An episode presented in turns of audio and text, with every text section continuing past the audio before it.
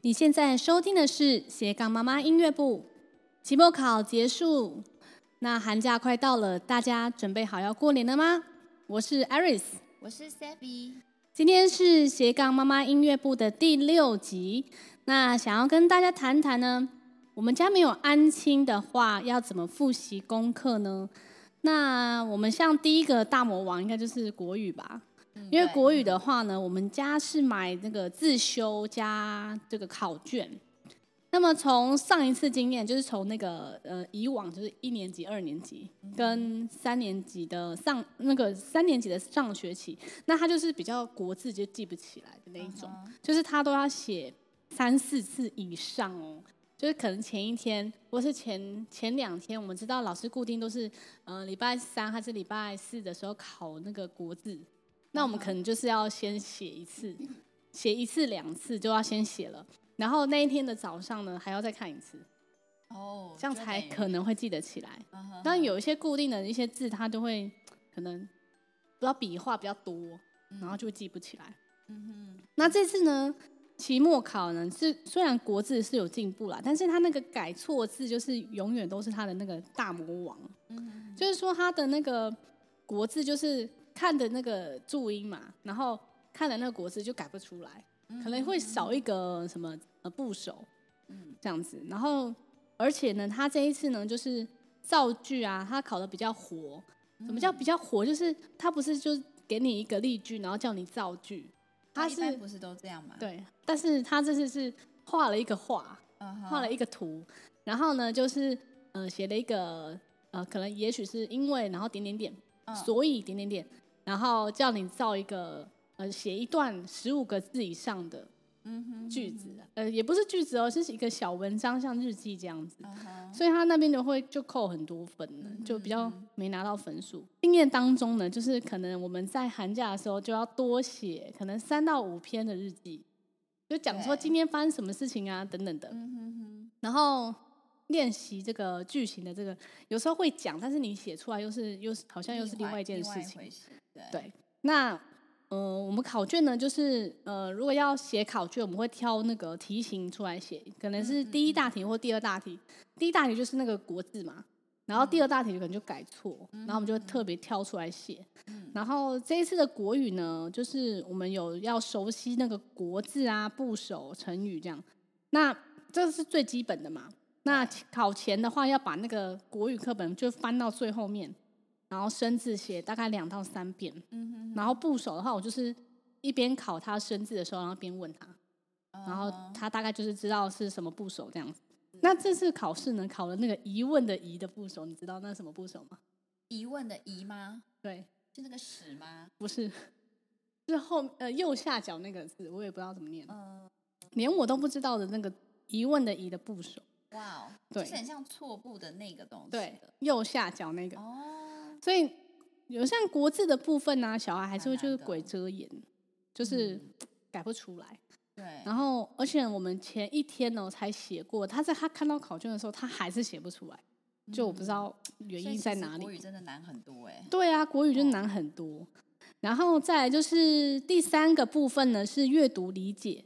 因为阅读理解的话呢，我们从那个平常的呃。平常三十分钟的国语的呃中文的阅读嘛，嗯、然后加上呢，你可能周末的时候，你就要固定给他写几篇的阅读测验，就要另外需要就是训练的，因为你可能阅读很多的书籍，但是不代表他对这个是有阅读理解的，因为他有时候考试的时候会考他的阅读理解，就像英文一样，就是你英文可能看了很多书，可是如果你再去呃请他去做一篇阅读测验，他不一定会完全百分之百。会答对，对，就有些细节他其实不知道，或者是他的意思想要传达部分，可能他不是那么理解。所以那个周末的话，我们会固定写这个阅读测验，所以他这次阅读测验是几乎就是全对这样。嗯，那蛮厉害的啊。对，就是国字部分。训练，对对对。那像是习作啊，还有课文的部分内容要看，因为有时候考那个课文的时候，他就会考那个顺序啊，考说他。他去导览那个安平古堡，然后先看到什么，然后后面看到什么，然后再看到什么。就是你还是课文要，就是要真的读得很透彻。对，那而且他今天有一题是考说，呃，他他如果呃春天来了，然后再来是夏天、秋天、哦、冬天，那这个是以什么样的方式去描写？哦，它有一种时令的排序，对它就是时间时间。对，他这一题就写错。哦，那他选什么？他选季节还是什么？哦，哎，很容易。有一些是那个，那我也觉得很像季节，对，很像季节。对，他有秀出这些春夏秋冬的一个，他就说以什么样的形式去写？形式，对，对，所以是他是说以时间，因为他后面最后一句又写说又过了一年，所以他是大大体上来看，它的确是有时间顺序排的，对，顺序，嗯，所以这个是第四个，就习作跟课文的部分。那第五的话就是每一课的造句。每一课到造句都要背起来，就是像上一次的那个期中考的那个经验里面，嗯，然后我们就知道说，我们每一课的造句要背起来，不能呃临时去想一个新的造句，嗯哼，就会想不出来。然后还有那个仿写词，仿写词就是每一课都会有一些仿写的东西，就是造造句写出来，嗯，什么听到美妙的声音，那美妙的可以再换成什么？快乐的。唱歌，就同一形同一的形容词，对，哦，对，但好像要去背，要要背，要有些自修，就是自修里面会有一些例句，然后把那个自修里面的例句看过，这样，对，好，然后我们是怎么样准备期末考呢？有几个方向可以提供给各位家长参考，因为我们没有参加安亲的话，那我们就是会提前呃两到三周的周末开始准备。那第二点呢，就是我们会准备那个考前的笔记本，就是从里面画格子啊，然后自己小孩自己画格子，然后安排说礼拜一、二、三、四、五、六日，然后我们要每一天的国语，还有每一天的数学要写哪些进度。那如果老师刚好礼拜三，比如说礼拜三他老师已经复习第六课，对，那我们第六课就会跟别天换，嗯，这样子，然后就刚好。呃，刚好老师只复习，然后我们自己也也搭上自己的学校就对了。对对对，嗯，然后再来就是呃，我们会有一个就是题库的，到到时候会把题库的那个参考的网址放在这个资讯栏这边，然后大家可以去参考一下。那那再来就是你每一次准备考试呢，都是就是孩子自己自我练习排行程的这个机会哦，因为学习者是小孩嘛，对，那考试也是他。所以，因为蛮多家长就是会，呃，孩子考不好，心情不好，因为你可能就是家长是比小孩还要认真。嗯，真的，真的。对，因为因为你那种得失心的感觉。对。就觉得恨铁不成钢。对，所以有时候会就就是可能有一些家长会去怪补习班老辅导老师说，为什么没有把他教好啊，什么等等的。那有一次就是他刚升三年级啊，还是二年级的下学期，他有时候考不好，那我那时候就是真的那一次就是。很认真的帮他复习，然后我有去请教小珍嘛，因为他是高中老师嘛，那他学生就看的很多，他也是觉得说，呃，其实小学的成绩呢，并不影响国立你升升国中的这个升学嘛，那就是主要是在这个国小这个阶段呢，要训练孩子呃自己去安排每一次他考期中考跟考期末考这个过程当中，他要去怎么准备。准备考试，然后准备考试的内容有哪一些？那当然，你一开始可能安排就不会安排那么好，那就是经由每一次每一次练习，那他就会知道说，我的我考试中间呢，我会比较哪哪一个部分会比较弱，那他下一次就会调整，说他复习的方向是不是要调整，还是说他哪一个部分就挑出来练习就好了，这样子。那我我这边的话，就是要鼓励他平常有这个。准备的这个考试的这个过程，嗯，那不要再呃，如果他如果考很低分，那我们也是会跟他讲说，嗯，有看到他的努力，但是呢，就是这个分数呢是在反映说你你这一次的考试准备的方向有没有对，还是说哪一个部分你比较弱，那你就要去检讨，在这个低分的这个经验当中呢，去找呃你应该学习在调整的地方是哪里这样子。那不要去责怪他，说为什么没有考几分几分啊？或者说，嗯、呃，甚至有些家长可能会在家里就是会修理小孩，嗯、就是一少少一分打一下这样子。所以，可能高年级会有小孩会想要偷改分数嘛？哦、可能偷改分数的背后，可能就是有一个很在意分数的家长。对对对。那你们会怎么准备期末考？我们呐、啊，我们因为哥哥现在小四，他现在要考加考社会，之前是没有这一科。嗯、那他们呃学校也比较奇特一点，他们在上学呃期中考的时候是没有考社会，所以在导致在期末的时候社会就是从第一单元考到第六单元，一到六哦。对，因为他们其中没有考。啊，一般的国校，嗯，其他文山区的国小，据我所知啊，我像我学生有一些都是他们去把 share 掉，比如说一到三，然后期末就是四到五，呃、嗯，四到六，对，好，诸如此类这样。那他们所以这一次分量就挺，因为期末考通常都是比较重一点，嗯，那他们就是国语是考八到十四科，也也挺多的。然后那个呃老二啊弟弟啊，他们是考一整本的国语课本。太多了吧？一整本就一整本，然后大概一整本是十二课，呃，但是他们，哦，我忘记小一是怎样，因为他们两个在帮他们两个准备当中，我自己都会搞混，把的题目丢给弟弟。对，你有两个国小生，然后对，一个一年级，一个一年级，一个四年级，一个四年级。对，然后他们考的，因为学校基本上他们的考程都差不多，所以就是呃第一天都是考这样，嗯，所以就是两个人就一起复习。那哥哥主要复习的话，也是，若是以国语来讲的话，他就是因为范围很多嘛，对，那所以就是从前三周开始，我们就会我会着重在课本，哦，课本就是像 Iris 一样，就是课文内容你要先，你就是要非常的清楚它的来龙去脉，这样子，对，在讲什么，啊，就不能只是读个大概，还有单字。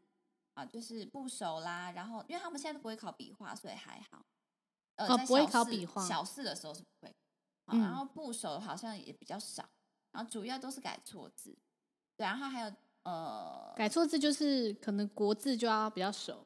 对，就是它有一些呃很雷同的东西啊，还有破音字这个东西很多，蛮、嗯、多小四都有。盛开还有晨。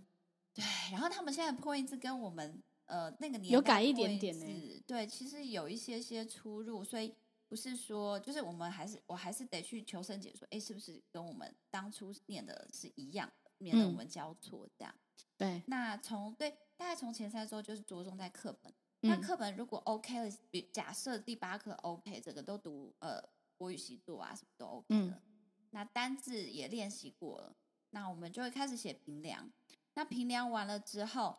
就是再再调下一课九十十一次，呃，诸如此类这样。那如果等到最后到要考前这样前前几天还有余力，还有其他的时间，嗯，我们会整个再来过，就是他错的东西，整个再重新啊。对，这边也要跟大家提醒，对，我们会有做一个那个错字本，uh huh、就是说在考那个国字的时候，对他一直在错这个字，uh huh huh huh、那就把那个字挑出来，嗯、然后呢放。嗯，就写到另外一本那个错字本，不是写错。现在可以贴在墙壁上，每天就是 题字。对啊，就是写一本那个错字本出来。这个我觉得应该蛮有用。对，然后考前就看那一本错的。对对对。但是问题是考完考试前你看错的，但是嗯，他会不会一直看到他写错的那一个？他没有，他他 还是错的，但是就是错字本还是要啦。就是说有对某些孩子还是有用的，就是要做部分的重点。对，然后做那个错字本。对对，然后抓重点，就是把那个错的地方，然后考卷拿出来，然后你常常在呃考在学校考试的时候错嘛，那你就把那个自自己家里的一些自修或者是考试的考卷。然后挑出那一个大题比较容易错的大题，嗯、然后来练习。其实都是捡重点啊，因为我觉得真的时间真的太宝贵，因为不是只有国语这一科。对对。那那在准备的过程当中呢，也会教会孩子自己排行程啊，然后自己调整。因为有时候就是小孩如果是妈妈帮他准备那个，帮他准备那个考试嘛，嗯，那考不好的时候是就会怪妈妈，怪说、嗯、因为你没有帮我复习啊。对因为你没有帮我考到什么什么啊，对，那就变好像考试变成妈妈错，就推卸责任。对，所以这种人格态度也很要不得。所以，所以在自己准备，在准备那个考试的部分，就是还是要慢慢的放手去给孩子去自己准备一部分。可能刚开始我们帮规划啦，但是就是彼此就坐下来讨论说，我们这个礼拜。要复习什么？就是我们每个每个礼拜，然后每一周去调整。然后妈妈半夜再帮他偷加一些进度。你说，哎，这不是你你的，你他们会知道哎，他们会知道说，哎，那个我没有排这个。对，哎，那那怎么会这样？我也没排呀。嗯，排还是要做嘛。对 对，然后就是让孩子自己去呃排行程啊，所以你你就是放手让他去排，然后相信他，然后呃还有就是说引导他啦，对对不对？一开始就要慢慢的跟他一起排，嗯，那也不是说完全丢给他，就是在礼拜天晚上的时候也要呃坐下来，然后讨论说下嗯、呃、我们期末考的内容有哪一些，国语是考几到几科，有些小孩连。考考期末考内容他都不知道。对啊，像我儿子这一次就是蛮蛮扯的，就是他就说，哎，好像单元数搞错了，讲社会吧，社会。他说他他说一到四单元，然后我我明明也教了他呃同年级不同班的，嗯，然后他说这是他们是他他们导师出的啊，他们导师明明说考一到六，然后嗯，然后我是怎么考一到？就是这样子罗生门，那后来证明事实证明考出来真的是一到五，就是我他的认知是错，他自动删减这样。自动删减。对，那 Hoga 仔就是还还 OK，还可以，成绩还可以看得过去，要不然他可能就回不了家。对啊，连连那个范围都会搞错。对，所以就是在周末的时候呢，就是带着孩子，然后然后一起一起去帮助他排定那个复习的行程哦。对对。然后复习行程，然后呢，再去一步一步去排，说，呃，就是执行当中一定会有一些错误。嗯，那执行当中错误的话，就是再去修正，就是一直修正修正这样子。然后你就可以看到说，一个礼拜，呃，这个当中我有哪一天是没有做到的？那为什么没有做到？然后还要再搭配这个码表，因为你你没有搭配码表，你就是在复习的时候，你也不知道你看了多少。我以前有一个学生，呃，家教。他妈妈是无心国小的老师，然后每一次家教到他们学，哎、嗯，他约教一个姐妹嘛，然后每一次呢，这样姐姐在上钢琴课，因为他们门家门都是开的，即使、嗯、然后妈妈就是都不管了，她是在客厅，然后做自己的那个编排自己的教程这样，然后你小女儿在房间，然后姐姐在客厅，嗯、然后房间都不会关门，然后每次都听到那个那个计时器噔时间到噔，然后时间到。他就把考卷或者课本拿出来给妈妈看，然后再去下一个，哇，再去下一个那个时空之旅，你知道吗？就是这样子哦。哦然后姐姐姐弹完之后，就换姐姐去那个异次元空间，这样子。我就觉得，然后后来他们两个都很强，都考上延平国中，哦，而且是高分那种达标。后来听妈妈讲，嗯、就是我觉得其实这一块就是说。也也给我一个形式啊！那时候我就觉得不知道为什么要把自己小孩逼逼迫成这样子。对，可是因为我们家有在学精算，对。那后来就是我们原本老师也就是都是比较 free 的这样子，就是哎你你就是算这十题，但是后来渐渐的要他们上轨道之后，老师也说哎那你可能在三分钟之内，我们来看看哎给你一个码表计时，那给你看看这三分钟你可以完成多少，嗯、甚至你的。正确率有多少？哎，那这个就是可以测出来你的专注力跟你的那个答题的准确度，还有你的算题的的那个灵活度，看你够不够。嗯，这我觉得都是，我觉得我蛮欠缺的啦，因为拖拉症，大家都是有这个，啊、这个这个不，这个很难治愈的疾病，连大人都有。对，那 那因为我们家哥哥他是嗯写字很慢。嗯，那有时候老大嘛，对，可是因为字又写的丑，老师会盯，老师就会擦掉重写。哦，然后他就在那边刻字，然后刻字的时候我就觉得开始焦虑，觉得烦。宣宣泄吧？不是，他是要把字写的好看，呃，然后就写数字也写一个五，就写个一两秒。他就是会在那边描轮廓啊，或干嘛，就是写的很慢。他要写艺术的。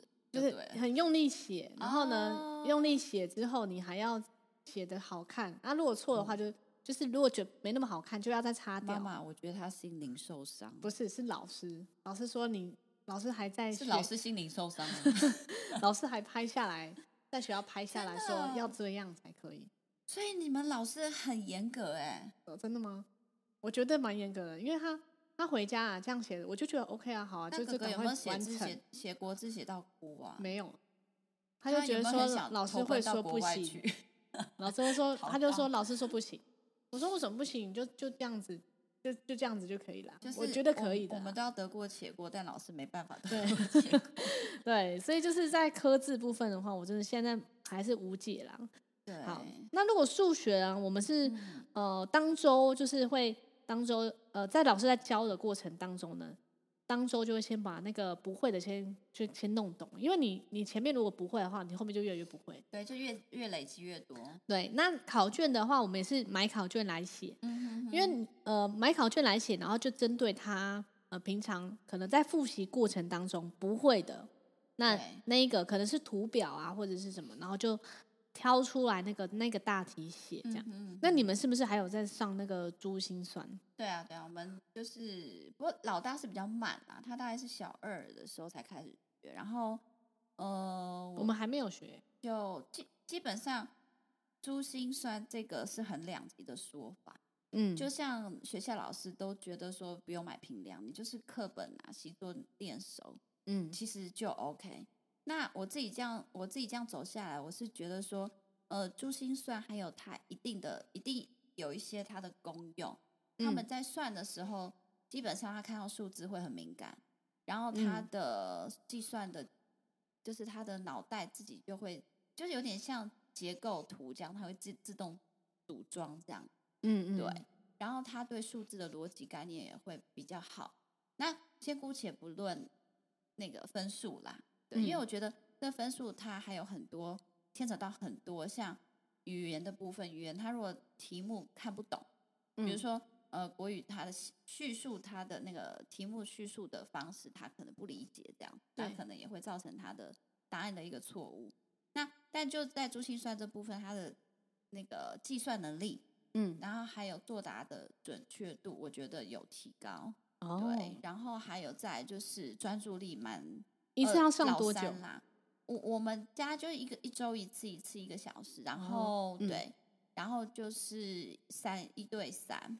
那老师就是就是是一个老就是一个老爷爷啦，也蛮 nice 的。嗯、然后呃，就是分批这样子教孩子。那我觉得就这样下来，呃，我觉得最明显有成长，最明显是老三他的专注力。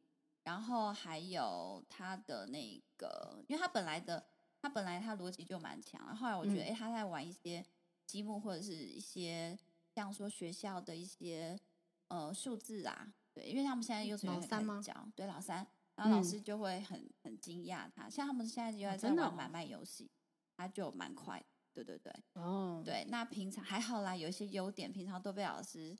那个列入黑名单，只有在数学这部分说，哎、欸，他好像还不错哦。Oh. 对，然后老二的话也是不错，然后老三，呃，老大的话就是我觉得对，其实对计算能力，呃，有缩短他在呃解题的时候的计算能力的、这个，错误率，对，有。那呃，基本上还是会粗心的，他这次哦，连续跳掉两题没有写，不、嗯、是就鬼遮眼，对不对？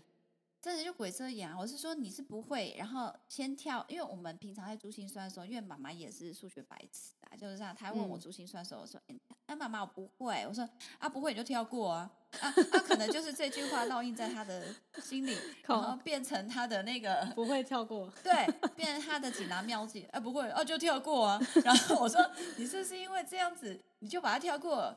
他说没有啦，嗯、是没看到。我说哦，那就好，不是妈妈的问题，是你的问题。对，再把球丢回去。对对对，然后因为因为有些真的像我自己以前在写，嗯、我真的就不会就先跳过。可是有时候就太紧张。对，因为你这边处那边久，嗯，你搞不好就是后面你可以得到。那个、嗯、更多的分数的的，对，就你就你就丧失这个机会嘛。嗯，那所以这个也是一个，也就是给我们一个提醒，就是说，哎，可能他这个也要提醒他说，哎，你真的不会跳过，但是你可能回头自己要想办法提醒自己。嗯，对。像像那个数学，好像我们这次考三面。哦吼，差不多。我们对，这这台北市真的都很拼哎。然后自自然呢，考四面。我们好像四面满满的三面，哎，所以真我觉得真的这时候这是马表好朋友。嗯，你在写任何评量的时候，真的要马。对啊，因为很多人都写不完呢。像对啊，会可能后面就是没看到，或者是等等大题没写啊。对，我觉得这真的是这这蛮可惜的。对，就是变成说那个你在考试的时候之前，你就要先用这个码表，每天对，呃，每一次在做这个考卷的时候，你就要计时。对，就像我们我们前阵子，呃，去年的十月，然后去考那个呃儿童剑桥的 KET 的的那个检定嘛，嗯，英文检定。那检定的过程当中呢，每一次我们在练习这个题型。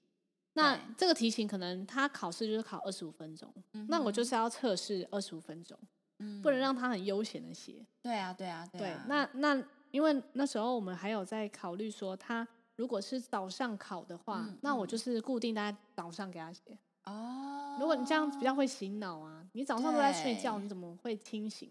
就那个模式就给他那个。对，那你如果是下午考，那我就是。固定都给他下午，对对对，然后一样计时。你把它变成联考的一个模式，就是让他说要有一个心里有一个底啊，就是说大概是时钟也是要稍微调整一下。对对对。那像自然的话，我们我们是上课有做实验，嗯，然后再写一下那个自修里面的这个考前的测验，就差不多，然后就课本看一看这样。对，我觉得自然主要真的就是理解耶，就是你要。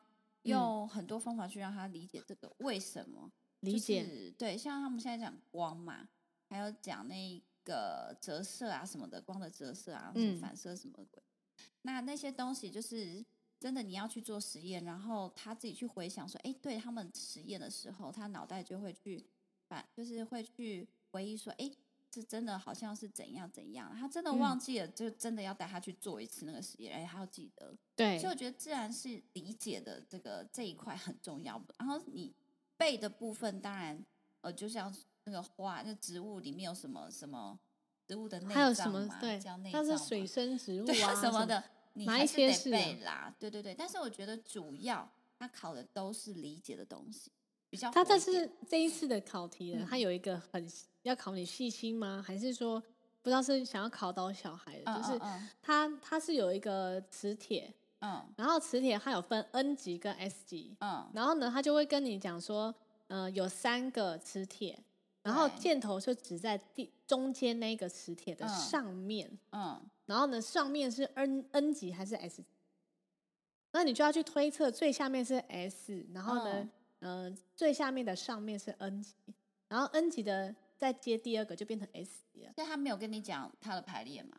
他有画出来那个排列，但是呢，它、oh, okay. 的箭头只在中间的上面。嗯哼哼。所以中间的上面那一个是哪一级？哦、嗯，并不是说你前面你第一个是 S 级，然后第二颗就是 N 级哦。哎，我不会耶。好。所以所以所以他就是呃考的很细啊。就是考你中间那一颗的上面那一个那一面是哪一级哦，并不是说你中间是呃下面是 S 级，然后你中间那一颗就 N 级。哦，我了解你的意思。对对，所以你要很仔细。所以他有后面有两题没写到。你这个是要很冷静的去想哦。就是他他的箭头还直接，对不对？对，就如果你直接去做答案，就错啊，可能就对，就是错直觉去做答案。他这次就是那一题写错，因为他就觉得说 S 级就是下面那一颗，嗯嗯，中间那一颗就是 N 级，一定是 N 级啦。对，然后 N 级就就错。哦，了解。因为它是上面呃 N 级呃中间那一颗的上面，嗯，是哪那一面是哪一级？它层次蛮深的，对，很难呐。哎呦，就是要细心呢。对，然后后面的话就是有两题没写到，嗯，可是但是都会的。对啊，就是真的很多字啊。哎，真的太多了。自然，然后数学都有考到你的阅读理解。对，有有有，对不对？因为你你你看题目看不懂啊，所以国语逻这个这个逻辑这一块哈，语言的。那个解析的逻辑这一块真的要提早训练，对，真的真的有差很多哎。像自然的话，就是大概是这样子准备嘛，就是课本啊、习作啊、评量啊，每个单元都呃都要看。然后自修的话，就是看那个总复总复习，他会帮你复习一些重点。嗯嗯嗯嗯、那有时间你就再写评量这样子。数学跟自然，我觉得我觉得啦，这样嗯走下来，我是觉得真的要求胜，他懂的就是他的了。然后你题目怎么换？除非他看不懂题目，大家如果题目怎么换，他的呃，如果他考的目标是一样，基本上孩子是不会出错，不会错太离谱啊。对，那社会的话就是没有特别准备，就看过课本啊。嗯，你们是这样吗？呃，对，社会的话就是课本看一看，然后习作。但是后来我我我是没有买平梁那一些。那、嗯、我们也是，我们是看习作啊。对。可是后来我是觉得说平梁是呃是一个真就是是一个测验，让自己知道说哪一个部分他哪一个环节他不会，嗯、像说他总复习吗？对，呃，都有。像平台就是测验卷嘛。嗯。那像他说他有考那种什么嘉义有什么特特别的一些地方啊，或什么的，嗯、他那个就是看过去就没了。对。但是他呃课本字体也没什么，也没有反黑。那平梁上面就会有出现选择性，那这个就不会。哦嗯、所以我觉得这个部分就是有点反思，说，哎，你哪一个部分其实它有可能会讲。看过去但是没记得。对。因为你看过去嘛，嗯、你就是这样读过去，就就是像读一本书这样。那其实你没有一个再一层的去测验，测验你这个看过去到底有没有吸收进去。那我觉得平梁其实还是有它一定的功能在啦。嗯，对。那英文的部分的话，其实我们就没有特别准备了嘛，嗯、因为就是呃，哥哥平常都有在阅读英文，然后去年也都考到 KET，嗯、那就没有特别去准备。像学校现在目前的内容就是呃，唱四首歌。然后就是会考一些单字啊，然后然后水果的名字啊，然后然后要考你大小写。那他这是虽然已经考到 KT，但是他英文还是考九十五分的，因为他的就是错在标点符号，你你这个写完句子那个逗点呃那个句点没写，对，然后被扣了一分，然后其他两分的是错在大写，嗯因为那个台湾的考试呢，他我们老师是规定说你的生字全部都小写就好了。嗯，然后有一些是写呃句子的，那你只要写代号就好。比如说那那个句子只要写 H，那就把他就把整个句子写出来，结果还是错。对，那这个真的很冤枉，没有办法。那就那就算了。但是你这个台湾以这个这个制度来说，它在每一个考试规格都一样，你就是错啊。对啊，对对对。所以有有时候就是不用，我就没有特别去去嗯呃琢磨说为什么没有那五五分呢？就其实也没有什么意义啊。对啊，但是其实你会放在心里暗自发 没有啦，就是不会啦。对啦，因为我们自己带会会觉得说，哎，都都已经这样了，但是那么粗心还是会错。对，就是觉得说你你都会你平常考你之前考 KET，你都会注意这些小细节，嗯、那为什么你自自己那个期末考的时候，那个学校的英文你却没有注意到这个嘞？他就会说：“我就是没有注意到，没关系啊，就是一个一次经验啊。”对啊，对啊。那那像我们考试期间的话，我们练琴时间的话，我们大概就是呃周三，就是周三跟周五就是半天嘛。那那半天的话，我们就是你总不能也是一直都复习功课啊，我们还是有去去去公园跑跳啊，或去楼下走一走啊，然后再回来，然后再练琴。因为练琴其实也是那个眼睛用眼很。对，很很伤眼睛嘛。那练琴我就是大概维持十五到二十分钟，然后十五二十分钟之后，他就可能去洗澡，或者是在、嗯、去楼下走一走，嗯、然后回来的时候再继续复习功课，就不用一直复习完功课，然后又去练琴，然后就是中间都是静态的，都是对，都是静态，那、嗯、眼睛就很容易近视这样。那你们的话，你们练琴现在嗯、呃，准备考试期间有练琴？嗯有，但是就是很少很少，就是很零碎时间，针对啦就抓重点练。那你会每天练吗？不不会哎，因为基本上呃，哥哥的话会啦，啊弟弟就是要、哦、真的哦，哥哥已经高年级，他也可以，嗯，他是四年级嘛，中年级，四年级，但是我请，因为因为我们有一个到时呃，就是二月会有一有一个成果发表会，他势必得练，嗯、要不然很丢脸哎，他就是练重点，练他要上台的曲子啦。那基本上他自己有其他的时间，他他也会自己练。那我有时候不相信他，我就请他录音、录影、录起来给我看。嗯、对，哦，这样。那我有时间再再帮他抓错的，然后再丢回去，就是直接线上这样子。哦，这样子。对，线上导他这样，然后再。那他用什么？用手机看吗？用手机看啊，用手机看。哦，所以在家里才能用手机。在家里才能用手机。对啊，他手机基本上。他那只手机是有一些瑕疵的，对对对，他也不会想一直看 很难用，对不对？上有一些问题。对，那我们我们的话是，呃，现在就目前练那个皇家检定啊，好好好，对对对，第二集那的那个曲，重点是在这里。对，那那就是那十五分钟、二十分钟啊，就是每一首歌都练个五六分钟这样，然后就把它弹熟，然后弹一个音阶，或者是再练一首的练习曲。其实重点是每天碰到，然后重质不重量，其实就达到它一定的效果，对不对？对对对，嗯。那小提琴的话，就是我觉得小提琴他们练一练之后，他们觉得钢琴比较简单，小提琴很难呢。人真的要比较才会有地狱跟天堂。对，他真的在练钢琴的时候，会觉得钢琴怎么那么难？对。那小提琴的话，因为你要注意音准啊，然后你手又会痛，然后下巴要夹紧，也会很酸，就是你每个姿势都。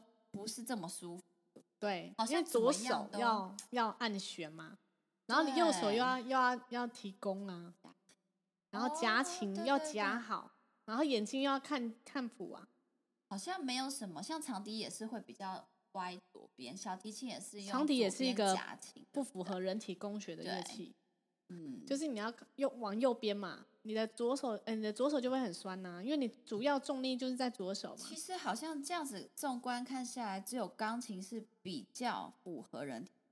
对，那因为有家长问说，嗯、呃，他没有学，他孩子没有学过钢琴，可不可以先直接学小一点？其实也是可以啊，像国外就很多嘛，国外就没有什么主修、副修，其中一定要有一个钢琴。嗯、那我问他说，那孩子几岁？他说五岁。嗯，那我是觉得五岁有点小。嗯，如果是要还是要看他自己本身他的手长啊，对，因为你你手不长，你根本够不到小提琴，嗯、或者说他他那个几分之几啊？应该四分之四，四分之最小的吧？四分之八分之一吗？呃，那有太小了。那个好像那我觉得也不用那么早学啦。对，就是小提琴的部分。那如果小提琴的嗯大三小三门槛很高很多哎、欸，嗯。因为因为其实我自己也有学过三年，三年哦，抱着虚荣的心态，对对，死皮赖脸，就钢琴根本没学好啊，然后就是要妈妈硬要买一台小提，然后后来也是也是用就是买二手的，然后就是找一个教会老师的，嗯、然后永远记得那个就是上小提琴的时候是我。很痛苦，最痛苦的时候，然后练的时候，基本上我也都没有练，不是因为老师的关系，真的是真的是硬体啊。就小提琴，真的我真的觉得要拉得好，呃，第一个你要有成就感，钢琴比较快，真的。那如果先学钢琴，然后再学小提琴，你可能孩子会比较容易持续下去，也许会比较好，因为因为我觉得你你你第一个音感，你靠钢琴就有些概念，嗯，什么和弦啊，一些。拍子，不管是相对音程、音感，或者是绝对音感，这些都是可以被训练。对，然后拍子啊，然后还有还有说你你注意好拍子，然后音符啊等等的那些都要都要注意。你看谱的话，你你第一个你就卡在那边很久，然后你拿弓就可以拿哦，我拿弓就拿一个月都没拿，因为太小，有时候太小，你力气不够啊。那个时候已经国中了，真的吗？国中对，你国中才学小提琴。就是自己想学啊，哦，哎，好像是好像还没有来，就是小六的暑假吧，嗯，但是就很痛苦，很痛苦，我就真的觉得每次夹琴的时候就觉得，哦，还有按弦的时候，对，我就觉得基本上手因为练琴手也没有多嫩，但是 就是按弦的时候我就觉得很很痛苦，尤其冬天的时候，成功的一些演奏家真的都是苦上。嗯真的啊，对啊。那如果最近疫情的话，就是大家可以已经考完试了嘛，那嗯，那就在家多练琴。如果有有在持续学音乐的，硬哦，持续的，因为像疫情的话，我们疫情一爆的时候，然后我们、啊、我们那个突然我们工表演工作可能有一些就被取消了，所以对对，对，所以那个就我们就多多在就是换个转念想一下，然后就是多多在家里练琴，我们自己的一些技巧什么。对，然后跟可能在督促小孩练琴，或是督促小小孩去阅读，这样子。对啊，那下呃这个月的呃预计，如果疫情没有再继续就是呃变严重的话，那我一月二十五号到二十六号呢，会跟呃小镇猫咪一起在我的社团里面直播，呃关于孩子教养跟自律，要该如何呢帮助孩子自律。啊，那还有呢，就是英文教养呃，英文学习的部分会有两天的直播。那如果疫情没有扩散的话呢，就是请大家可以期待这两天，就一月二十五到二十六，可以在我的社团呢听到这个免费的直播分享。那么今天的节目就差不多到这里，希望我们的经验呢可以给你一些启发。如果你喜欢今天的内容，可嗯，希望呢可以在 Apple Podcast 给我们五颗星的评价哦。那也欢迎你们呢，如果有问题可以在留言区留言。如果你想要知道更多的英文学习，可以到我的粉丝团。三宝妈爱丽丝的生活记录，我们会在下一集的最后来回答你们的问题哦。